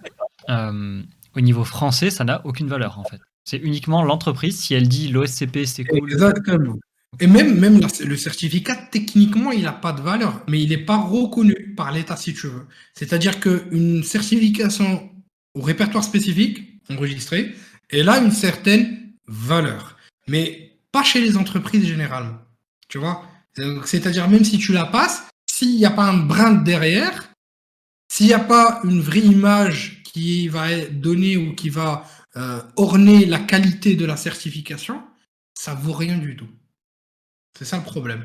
Par contre, si tu as une certification d'une, par exemple, d'un, une certification de sécurité d'un organisme, encore une fois, si elle est connue par la communauté et reconnue par les entreprises, euh, c'est bien, tant mieux. Mais il y en a qui ne sont pas reconnus. C'est-à-dire au SCP, il y a cinq, il y a 8 ans aller, face à une CEH, on s'en fout. C'est la CEH qu'on veut. Et même aujourd'hui, la CEH a de la place parfois. Donc, du coup, tu vois, c'est tout un mindset. C'est le brand, encore une fois, qui permet de déterminer ces éléments-là. Et donc, du coup, euh, les certifications reconnues, faut les chercher. Faut chercher, et en fait, c'est un travail de recherche, encore une fois. Et ça dépend des boîtes. Et moi, ce que, il y a bien sûr les must-have qu'il faut avoir pour travailler dans tel ou tel domaine. Et il y a bien sûr les plus, c'est-à-dire demain mon entreprise me fait une formation, elle est certifiante, bah c'est pas grave, je peux passer cette certification sans aucun problème, sans aucun souci, et puisque voilà, euh, elle est là, et en plus de ça, on peut aussi chercher ceux qui sont connus. Bah, ils sont beaucoup plus connus dans le domaine aujourd'hui de la bureautique, euh, de l'informatique euh, pour, débutants, etc., etc. Pas forcément dans les domaines plus poussés, mais derrière, voilà, ça peut avoir, on va dire, une plus-value, ça dépend de l'entreprise, mais généralement, c'est vraiment les certifs, les entreprises, c'est là où il y a l'argent. Et comme dit, comme je vois sur le chat, où effectivement, c'est toute une usine à gaz derrière à prendre en considération au niveau de notre choix on, a des certifications, on a des diplômes, on a une tonne d'organismes de formation. Et, moi, le petit euh, nouveau, quand j'arrive là-dedans, effectivement, moi, je sais ce que je veux faire. Par exemple, je veux faire, je, je vais dire n'importe quoi, je veux faire du pentest, je vais aller bosser pour une boîte qui fait du pentest. Mais euh, comment je vais pouvoir, moi, choisir un organisme de formation de qualité? Est-ce qu'il y a euh, des organismes de contrôle sur ces organismes de formation? Il y a un contrôle qui est fait au renouvellement de ces certifs. Si on prend les certifs et même les titres RNCP, équivalent euh, de Bac plus 2, 3 ou 4. Donc là, il y a en fait euh, un certain contrôle d'après mes modestes connaissances et mon modeste, voilà, peut-être je peux me tromper, mais pour moi, il y a un contrôle qui est fait au renouvellement ou bien euh, à la première fois où tu vas fournir, on va dire, où tu vas déposer ton dossier pour avoir la possibilité de le faire. Un peu comme l'organisme Calliope ou ce genre de choses, quoi. Non, non. Calliope, ça veut juste dire que euh, tu as une certaine qualité, que tu as des bons formateurs formés, certifiés, etc. etc. Non, ça n'a rien à voir. En fait, ça, c'est France Compétences qui, euh, qui le fait. Et en fait, déjà, ils sont submergés. Il y a beaucoup trop de. de c'est encore une fois tout un système. Il y a un contrôle qui est fait, bien sûr, s'il y a quelqu'un qui se plaint. Il y a un contrôle qui se fait euh, lorsqu'on va avoir, on va dire, un renouvellement par rapport aux personnes qui ont été certifiées. Euh, est-ce qu'ils ont trouvé du travail? Est-ce que ça a été efficace? Euh, Est-ce que vous avez des retours et des témoignages? Etc. etc. pour avoir une certaine valeur. Mais on peut pas tout contrôler. Imagine, tu as chaque centre qui fait 5 sessions, je dis n'importe quoi, par mois. Sur 100 centres, c'est 500. Comment tu veux contrôler? Donc, du coup, c'est au renouvellement qu'il y a le contrôle. Il y a une commission qui contrôle ça et un suivi, mais c'est pas euh, fameux, fameux, fameux, fameux. Donc on va être complètement. Euh, du, coup, il n'y a pas un label, quoi. Il y a un label, mais en même temps, c'est pas un label sur lequel on va dire, euh, on va dire que, comment dirais-je, c'est pas un label comme. Assurer de la qualité, même si tu as le label, en fait, c'est ça? Voilà, exactement. Parce que forcément, les gens qui vont faire les évaluations, c'est pas des gens techniques. Tu vois? Donc imagine en cyber, tu n'as même pas assez de personnes compétentes pour faire déjà l'évaluation. Pédagogiquement, on parle même pas techniquement. Donc du coup, tu as tellement de personnes, tu as tellement d'éléments de, que tu peux pas en fait. Tu peux pas, c'est compliqué. Il faut des gens techniques, il faut des gens pédagogues, faut des gens qui, euh, qui, ont le temps d'aller vérifier tout ça. Et euh, parfois, tu sais, tu as des gens ultra técos qui vont évaluer selon leurs compétences à eux. Parfois, des gens non compétents qui vont faire n'importe quoi. Donc, euh, tu vois, le contrôle pour nous, on dit toujours, même moi le premier, contrôle, faut contrôler, faut faire ceci, faut faire cela. Mais c'est compliqué le contrôle. C'est très compliqué. Déjà, la France fait beaucoup d'efforts pour tout, donc c'est très respectable. C'est un pays qui permet, euh, et je le dis à tous mes amis français, vous avez de la chance de vivre en France et euh, d'avoir la possibilité de vous former comme vous voulez et de devenir qui vous voulez. C'est possible en France. Et vous avez, il faut pas rater cette opportunité et faire les bons choix et ne pas forcément euh, suivre la toxicité que vous pouvez retrouver dans quelques canaux Discord et les faux conseils et on va dire les, les trash talks que vous pouvez voir de gens euh, voilà, je vais pas. C'est chez nous Bozorus, ça, je crois, non c'est pas chez... Non, c'est pas chez moi, jamais. faut vraiment prendre le temps de voir des, euh, des, gens sains qui peuvent vous donner des bons conseils, qui ont réussi eux-mêmes dans leur euh, parcours. Et pour moi, ça, c'est très, très important. Et je vous conseille vraiment de prendre le temps. Bien sûr, il y a des choses qui sont connues quand on parle d'OSCP, quand on parle de hack de box, quand on parle de, de hard skills, généralement oui. Et tu as aussi les soft skills, et c'est ça qu'on rate le plus. C'est comment toi tu vas être humainement. Est-ce que tu vas bien te comporter, bien t'habiller, bien te présenter, bien. En fait, être. Le savoir-être, c'est un art, en fait. C'est vraiment un art. Et euh, dès lors que vous avez ça, je pense que voilà, vous pouvez faire des belles choses et vous pouvez arriver euh, à réaliser euh, vos rêves, quoi. Donc ça peut être n'importe quoi. Hein. chacun peut avoir, on va dire, un rêve quel qu'il soit. Hein. Il y en a qui rêvent d'être pentester, il y en a qui rêvent de trouver une CVE, il y en a qui, rêvent d'avoir un boulot à 1200 euros et ne pas bouger et pas aller chercher plus. Ça dépend des gens. Et moi, je respecte vraiment comment certaines personnes se battent. Euh, je citerai même Lobozorius là avec nous, comment il essaie de, de pousser. Je citerai Processus Steve, je citerai Waked, je citerai Actpack. Bah, toi-même, euh, euh, tu fais un travail incroyable, Lotus. J'adore comment tu fais les choses. Et en fait, c'est cette communauté qu'il faut voir plutôt que voir voilà des gens dark dans le, tu vois, le mauvais côté de la chose. Et exactement, savoir tchatcher, c'est très important. Et regarder les gens qui sont en haut de l'échelle, parce qu'on rêve tous d'avoir un vrai. C'est des gens qui savent se présenter, savent se vendre. Je vous le répète. Tout est marketing. McDo, c'est dégueulasse, vous le mangez quand même parce que le marketing, vous le fait bouffer. C'est pareil. C'est pareil. Je citerai pas des noms, mais il y en a qui sont payés aujourd'hui 2000 euros. T'as pas de nom. voilà. Très bien. Soyez un emballage d'hamburger, c'est très important. voilà, exactement, mais exactement, mais c'est exactement ça. C'est très important, c'est complémentaire. Mais imagine, tu es compétent et tu sais te marketer. Imagine la place que tu peux ah, avoir. ça. C'est certain. Imagine en réunion, tu sais présenter les choses, un, vrai rapport, une vraie présentation. Tu es là. Tu es là, tu sais parler.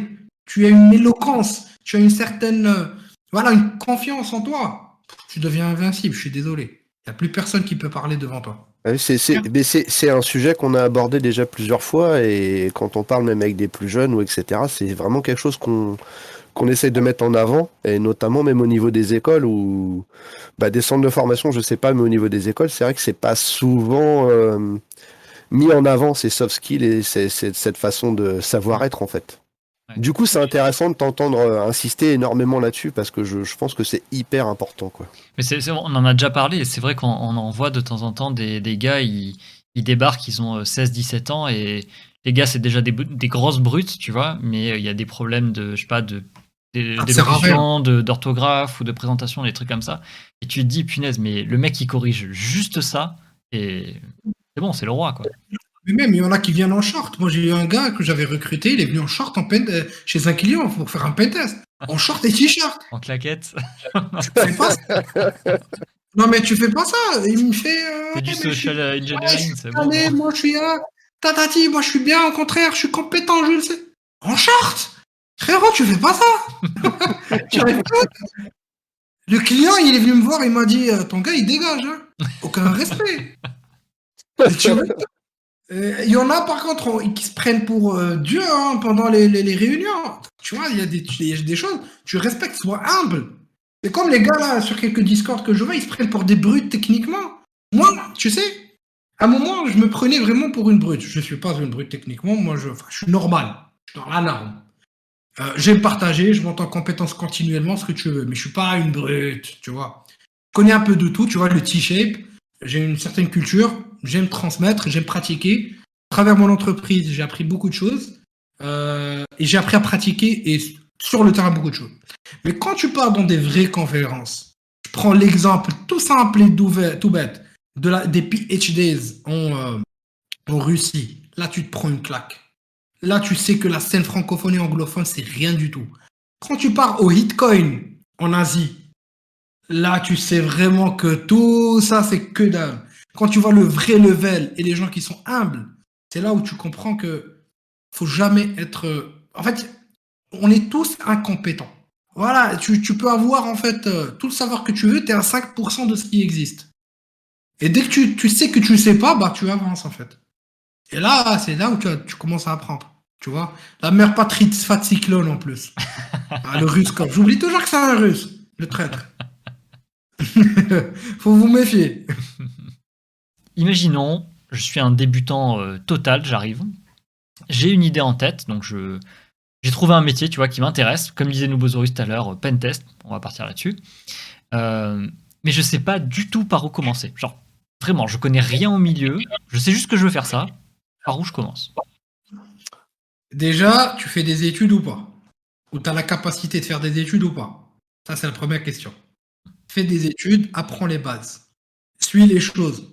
Trust the process, comme on dit. Fais confiance au process. Tu suis, tu fais tes études, tu fais une école spécialisée. C'est bien. Il n'y a pas de souci. Tu vas pas être pentester, certes, mais il n'y a pas de souci.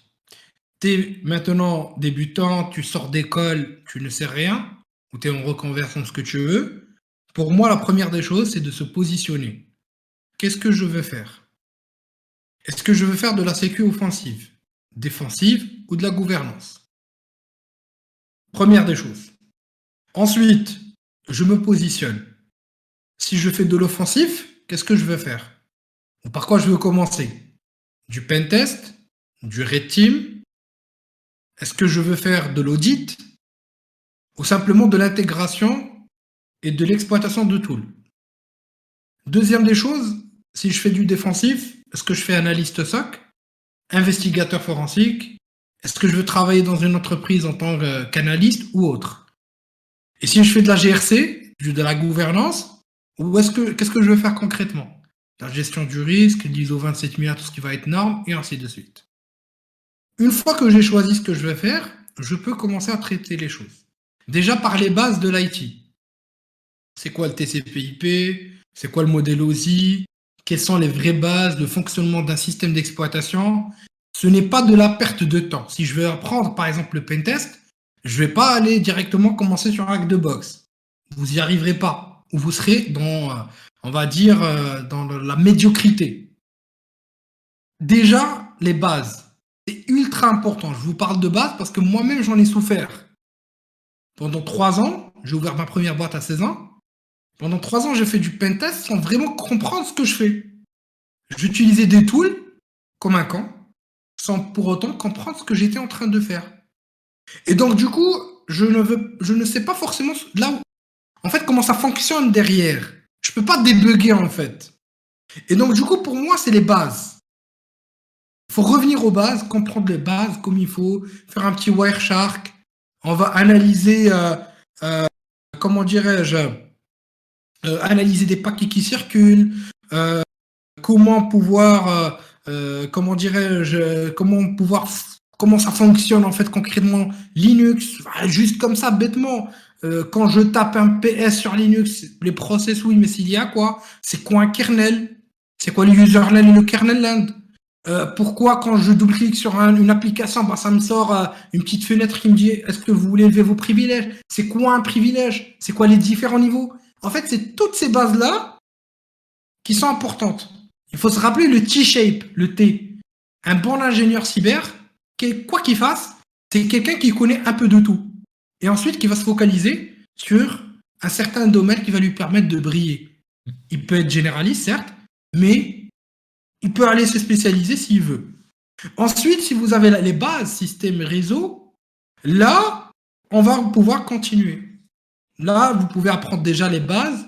Soit, comme je vous ai dit, vous avez des approches, enfin, du gratuit, hein, YouTube. Vous avez des mecs qui font des trucs super magnifiques. Encore une fois en français, je citerai Nobo, je citerai Proc, je citerai Wicked, etc., etc. Vous avez des approches francophones et anglophones, euh, ce qui est cool d'ailleurs. Vous avez des approches, vous avez des, plateformes gratuites.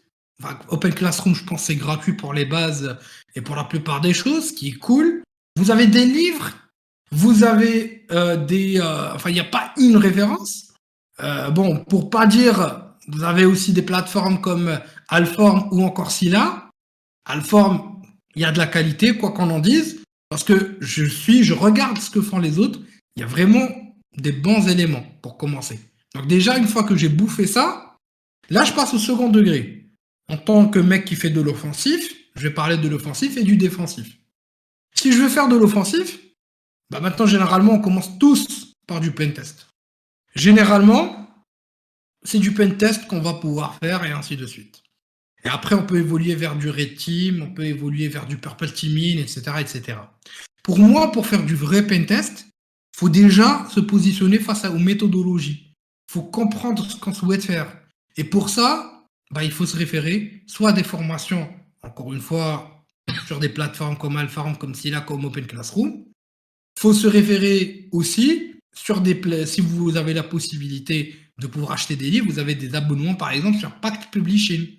Pact Pub, je ne sais pas si vous connaissez, c'est indien et c'est incroyable. Il y a vraiment beaucoup d'éléments très intéressants dessus. L'année, je paye 200 euros ou 300 euros, je ne me rappelle plus. 200 l'année, c'est immense ce que vous apprenez. Il y a des vidéos et il y a des livres. Donc pour moi, c'est les méthodologies et c'est de comprendre ce que vous souhaitez faire. Ensuite, la prochaine phase pour moi, c'est aussi de pratiquer en parallèle. Les formations générales, quand vous faites votre choix, faites un choix sur une plateforme où il y a de la pratique. Soit c'est des labs que vous mettez en place chez vous, soit c'est une plateforme comme TCM Academy qui vous renvoie vers des plateformes comme Hack the Box. D'ailleurs, on va y arriver. Une fois que vous avez un peu de base, vous passez sur Hack the Box. Pour moi, c'est la référence. Pourquoi c'est la référence? Euh, Déjà, parce que la communauté est intéressante, parce que vous apprenez beaucoup de choses, il y a des cas réels. J'ai appris beaucoup de choses très intéressantes. Euh, et surtout, vous n'avez pas des challenges CTF de rien du tout. Parce qu'il y a les CTF et il y a la réalité. Si vous cherchez un job et si vous cherchez à monter en compétences et à apprendre de nouvelles choses, il faut chercher des compétences fonctionnelles. Quand je choisis des compétences fonctionnelles, je choisis une plateforme de formation qui va me donner ça en fait. Il ne faut pas chercher forcément le blabla. Il faut chercher des, des compétences que je vais apprendre et que je peux appliquer sur le terrain. C'est très important pour moi. Il faut que ça soit exploitable et fonctionnel. Une fois que j'ai acquis certaines compétences sur ces plateformes-là, à partir de ces livres-là, moi je préfère personnellement beaucoup plus parfois les livres que les formations vidéo, parce que ça m'apporte, euh, enfin je trouve que je level up euh, très très rapidement. Là, vous pouvez choisir de passer vos certifications.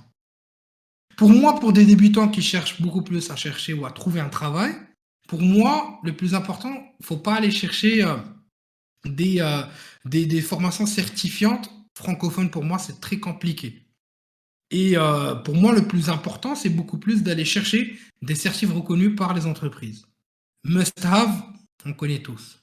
OSCP, côté offensif. Il n'y a, pas de, a pas photo en fait.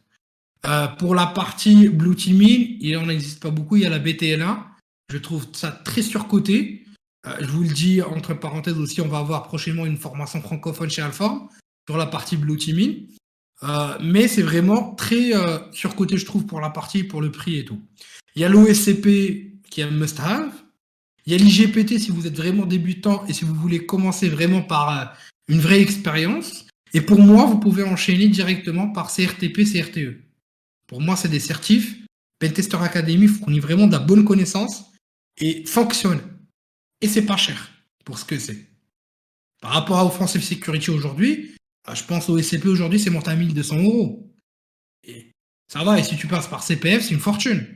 Donc pour moi, commencez déjà par ça, et ensuite, on peut enchaîner. Si vous faites du web, il y a de l'OSCE et du Burp Academy. D'ailleurs, euh, j'en ai entendu que du grand bien. Et là, pour moi, c'est vraiment le cursus d'un autodidacte. Euh, donc, c'est le cursus d'un autodidacte qui, est, qui rentre là-dessus. Je vais vous parler d'Alform vite fait. Je ne vais pas vous parler en tant que formateur d'Alform. Je, pense que tout le monde ici, ceux qui m'ont déjà vu euh, sur euh, les, webinars ou avec qui j'ai pu discuter, je ne cherche jamais, jamais à faire de la pub.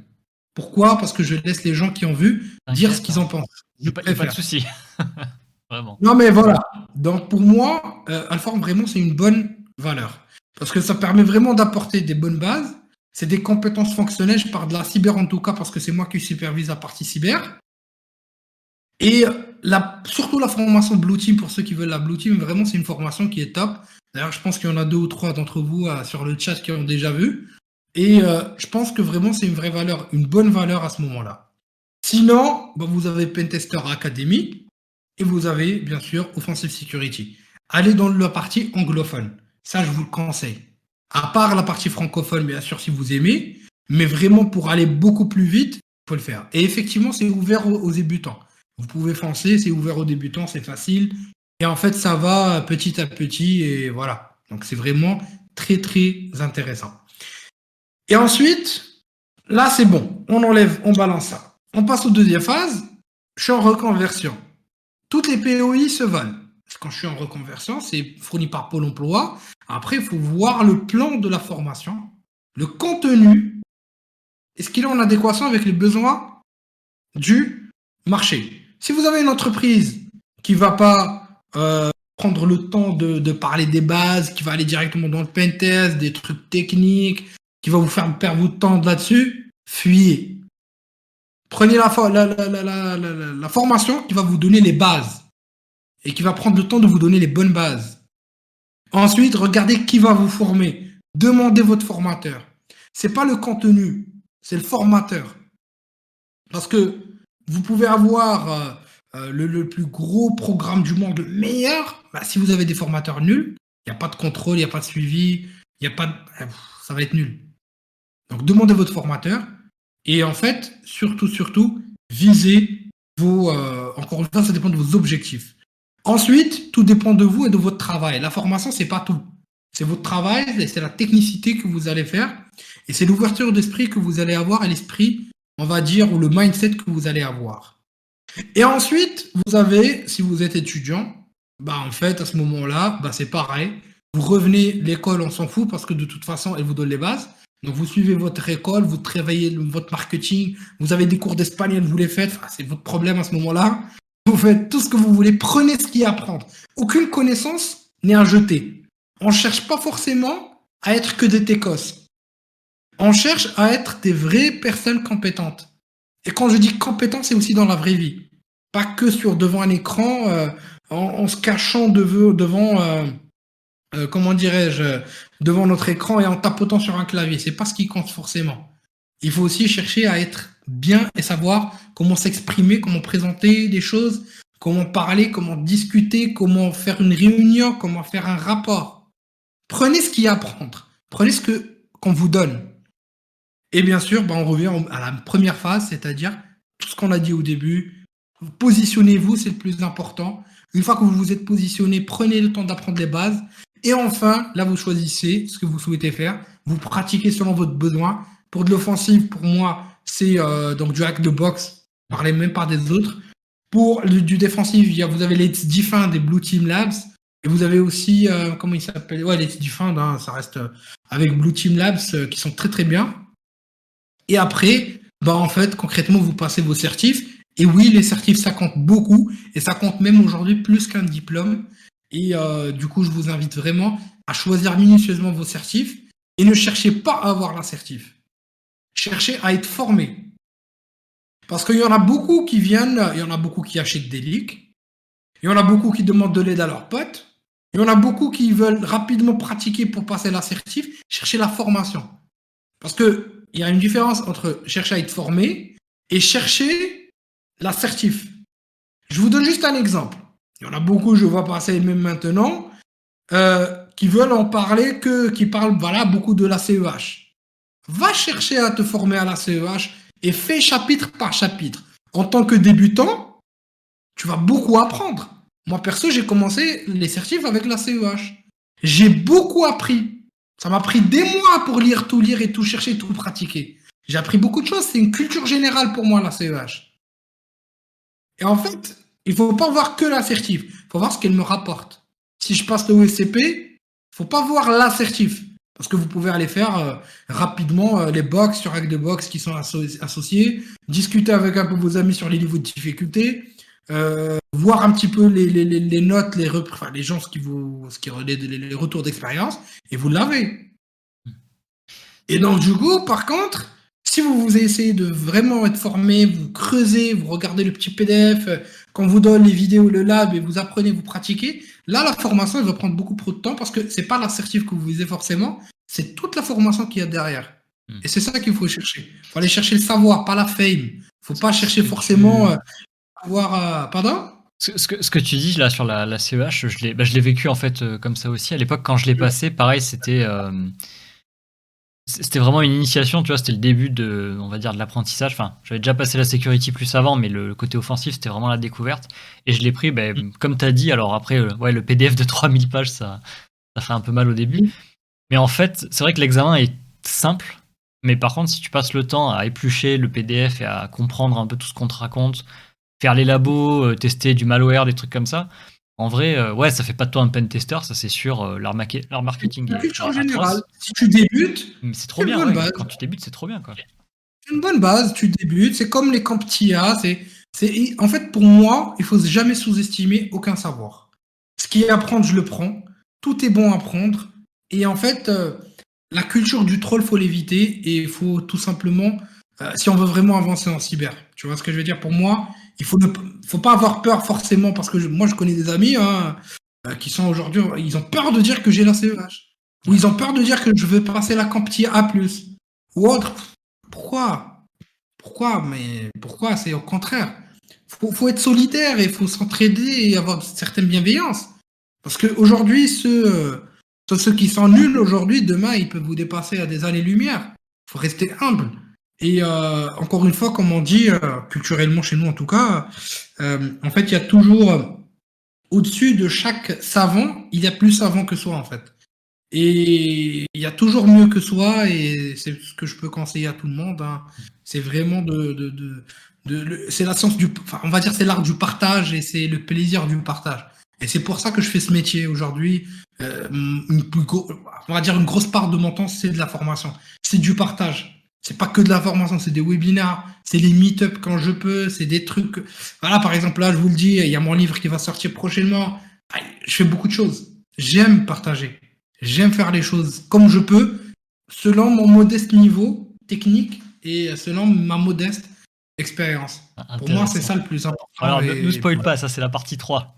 ne m'en dis pas plus. Voilà, en gros, Souvent, quand tu commences, en fait, t'as pas toutes les notions euh, ni la précision technique pour comprendre si la personne en face de toi te raconte n'importe quoi ou, ou alors si elle te, elle, te vend du rêve. Euh, comment est-ce que tu ferais, toi, pour jauger un instructeur et savoir si la formation, enfin, si le formateur, du coup, est compétent euh, dans ce qu'il t'enseigne? Alors, pour moi, je dirais trois choses. Premièrement, une petite recherche sur LinkedIn pour voir un petit peu l'expérience de la personne. C'est pas forcément la, quantité, c'est la qualité. Est-ce que c'est quelqu'un de juste technique? Est-ce qu'il a fait un peu de formation avant? Parce qu'il faut pas chercher forcément des gens super académiques, c'est pas bien.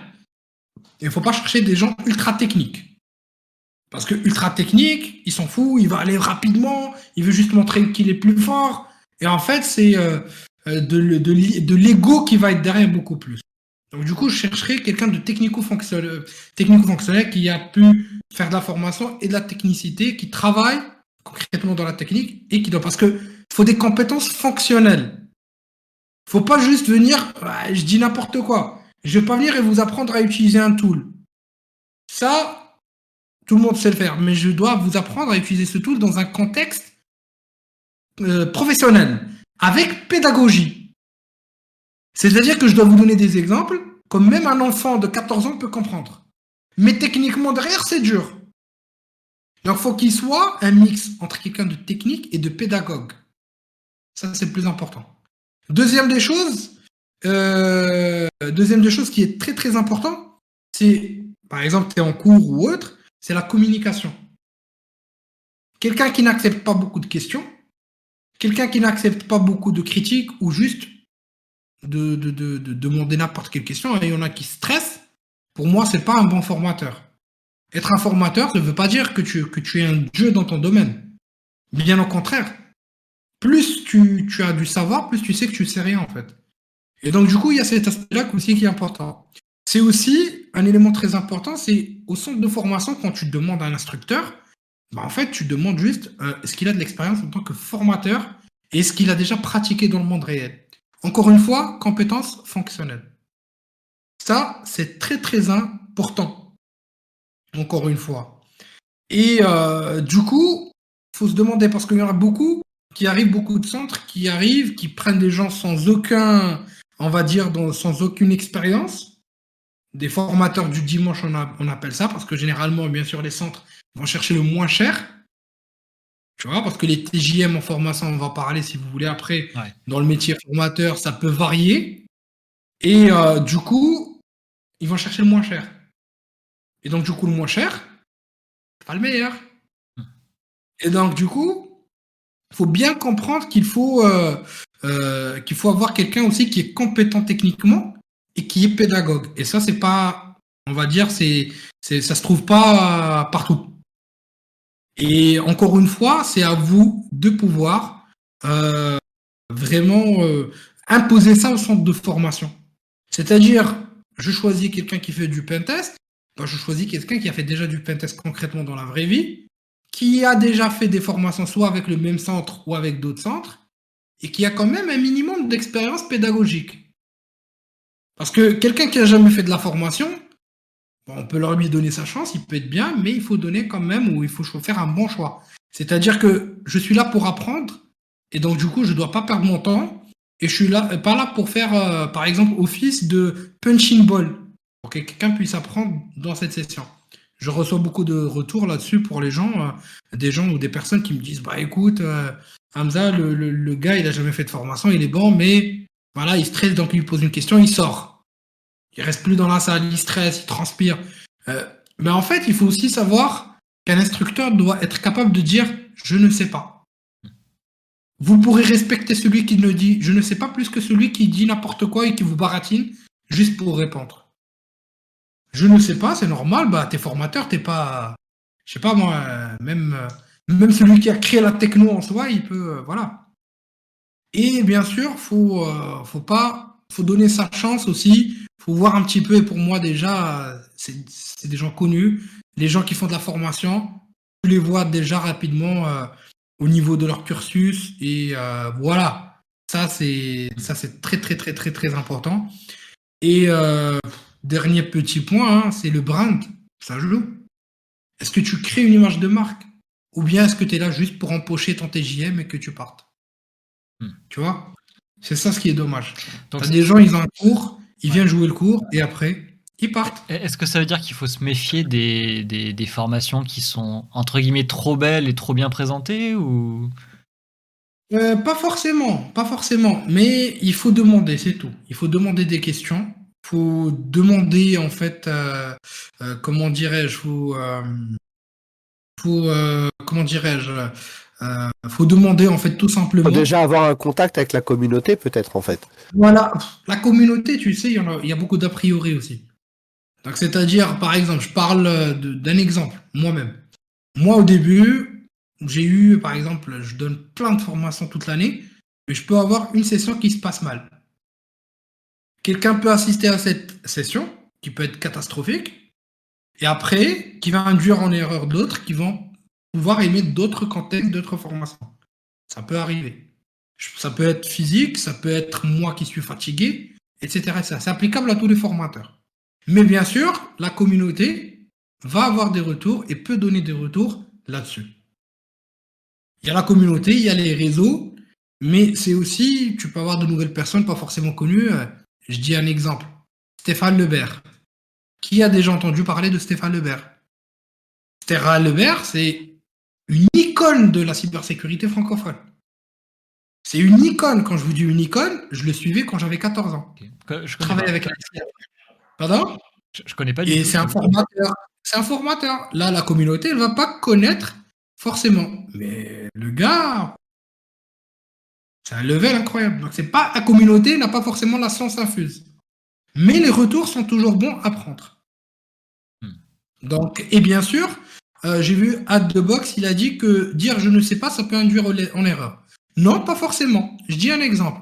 Je suis en train d'utiliser, par exemple, Metasploit, le sujet le plus simple et le plus basique. Ça, c'est un cas que j'ai eu en formation.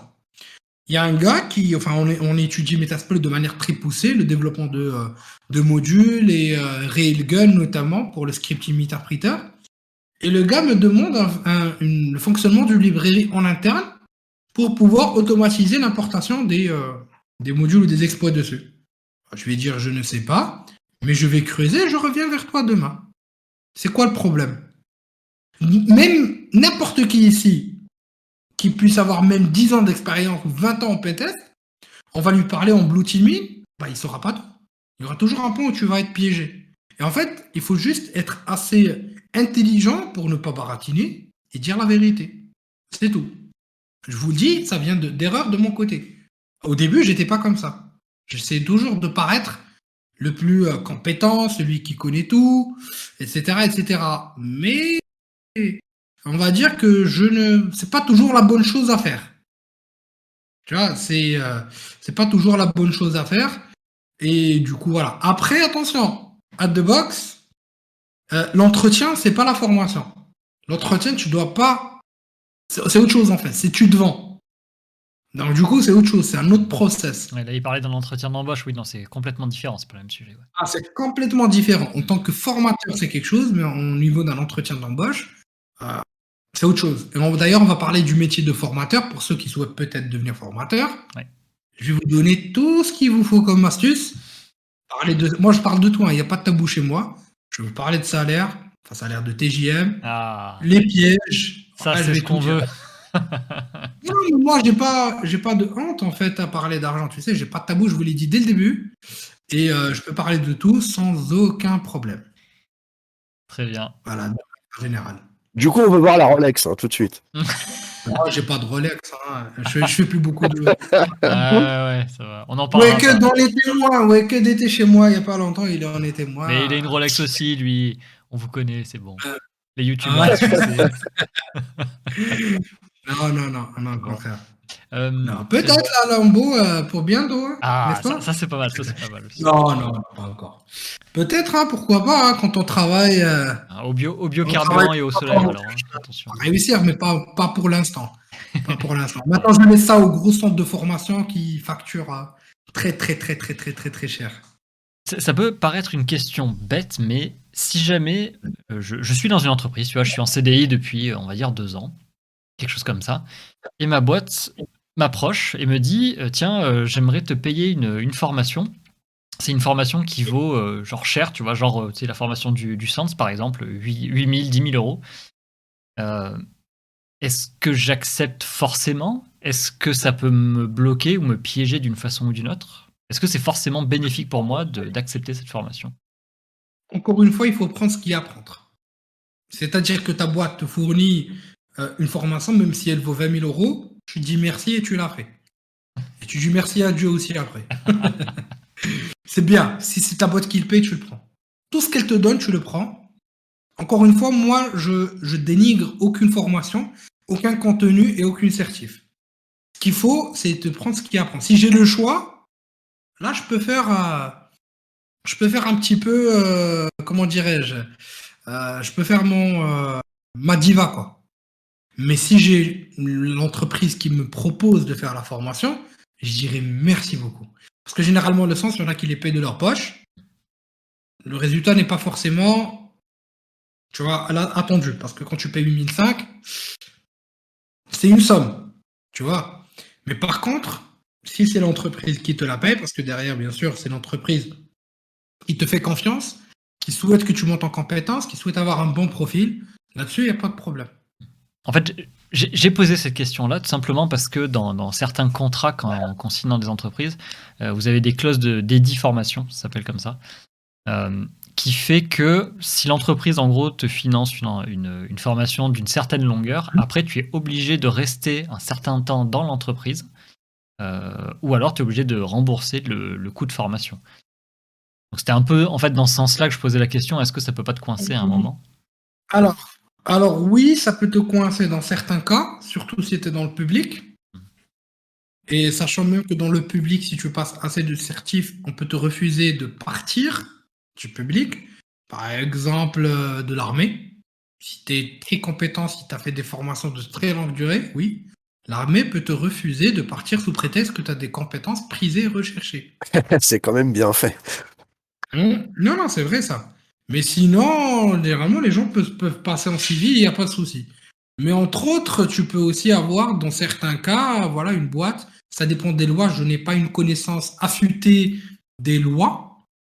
Mais globalement, oui. Ce cas peut être, bien sûr, le, voilà, être euh, récurrent. Et il faut voir les clauses dont on, d'ailleurs, ça passe aussi dans le, contrat que tu signes pour le travail. Donc, il faut bien le lire. Et enfin, si une entreprise te fait autant de formations de qualité, je pense qu'il ne faut pas la rater. il faut rester pour l'instant.